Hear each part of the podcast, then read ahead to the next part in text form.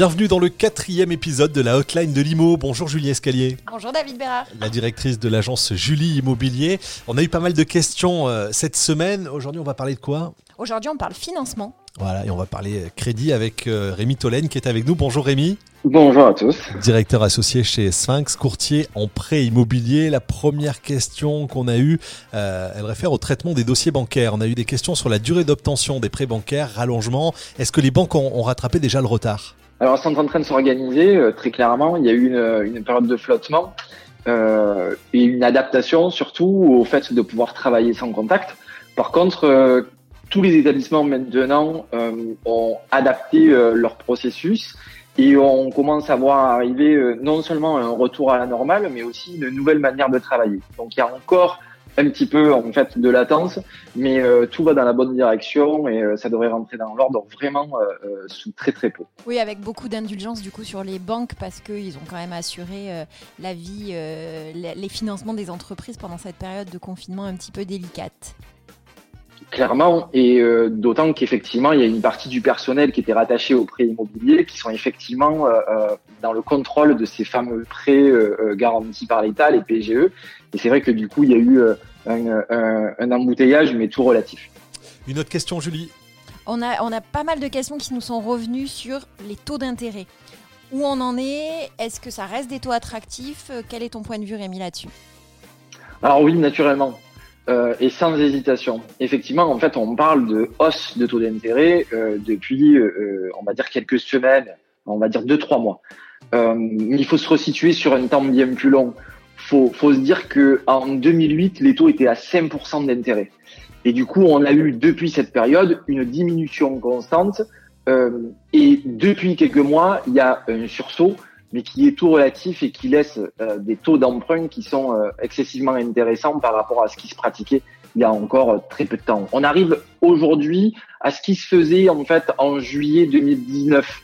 Donc euh, ça reste et en juillet 2019, on disait que c'était très très bas. Donc ça reste des taux qui sont effectivement très très bas. Il faut être euh, assez rassurant en fait sur cet aspect-là. Rémi, on a pas mal de questions. Ce sont des gens qui viennent peut-être dans l'une des agences Julie Immobilier ou qui vous contactent pour avoir des conseils aujourd'hui. Les gens ont besoin d'être rassurés, d'avoir des infos. Euh, cette question, je suis un primo-accédant, je souhaite présenter mon dossier à un établissement bancaire. Quels conseils me donneriez-vous, Rémi? Depuis euh, la fin de l'année, il y a eu des di- directives européennes en fait sur euh, les critères d'octroi des prêts qui se sont euh, un petit peu resserrés. Le fameux 33% d'endettement et notamment les durées longues. Si on est primo-accédant, deux choses. La première, c'est qu'effectivement, la notion d'apport va arriver euh, assez rapidement dans la discussion, mais néanmoins, les financements euh, euh, en totalité euh, s'effectuent encore. Ce qui me paraît être important, c'est de bien maîtriser euh, son, son achat et de bien maîtriser son budget et surtout d'avoir sur les trois derniers mois d'excellents relevés de compte. Donc on est d'accord Rémi, c'est toujours le bon moment pour acheter. Ah oui, très clairement, très clairement. Oh, super. Et objectivement. et objectivement, et de faire appel à nos courtiers partenaires pour, euh, pour euh, fabriquer ces financements. Merci Rémi Tolène, directeur associé chez Sphinx Courtier en prêt immobilier. Euh, Julie Immobilier, c'est euh, le mois de mai, le, le lancement de la campagne de récolte des denrées pour la banque alimentaire. Oui, en effet, il y a quelques, il y a peu de temps, la Banque alimentaire a, lancé un appel. La Banque alimentaire a besoin de nous. Le réseau de l'association assure aujourd'hui l'approvisionnement de 31 000 personnes, une- 31 000 personnes dans le département. Et depuis, euh, depuis mi-mars, le confinement, les besoins sont passés de 19 à 25 tonnes de denrées alimentaires par semaine.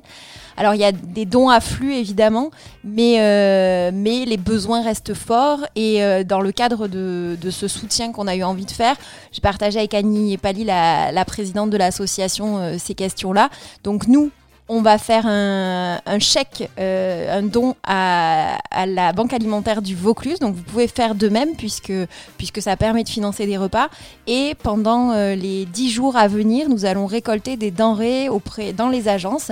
Donc tous les jours, vous pourrez venir remettre des denrées à l'agence qui seront euh, remis régulièrement à la Banque alimentaire, chaque jour s'il faut, si c'est des produits frais. Du lait, de l'huile, de la farine, du riz, du sucre, des cafés, des, des œufs, des biscuits, des des produits d'hygiène. Vous pouvez aussi cuisiner hein, pour les plus créatifs. J'ai vu que le confinement avait été euh, très très fructueux euh, de ce côté-là côté cuisine créative.